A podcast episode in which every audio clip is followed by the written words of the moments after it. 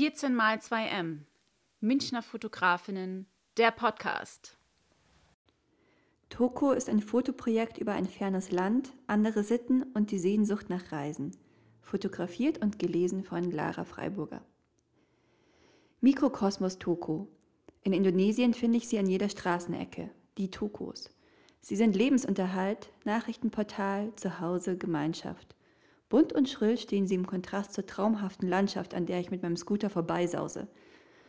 Oft verschwimmen sie zu farbigen Klecksen, aus denen man hin und wieder einen Menschen erahnen kann, der einem ein belehrendes Hatti Hatti, langsam langsam oder ein optimistisches Surfing Surfing entgegenruft. Ich fahre im hupenden Verkehrschaos auf holprigen Straßen über die Reisfelder. Als mein Scooter langsamer wird, halte ich an einem der Tokos mit gefüllten Glasflaschen auf der Anrichte an.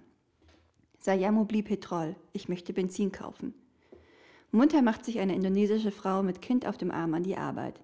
Sofort zieht mich ihr kleiner Laden in den Bann. So viele schrille Verpackungen und Banner. Ich betrachte den Toko genauer. Wahnsinn, was man hier alles finden kann. Der kleine Stand gleicht einem Suchbild.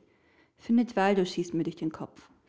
Chips, Cola, Zigaretten, Instantnudeln, Handyverträge, Waschservice und Massageangebot. Praktisch alles, was das Herz begehrt. How much, frage ich, als der Tank schließlich voll ist.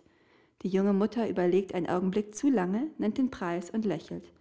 Handeln gehört in Indonesien bei jedem Geschäft dazu, das habe ich inzwischen gelernt.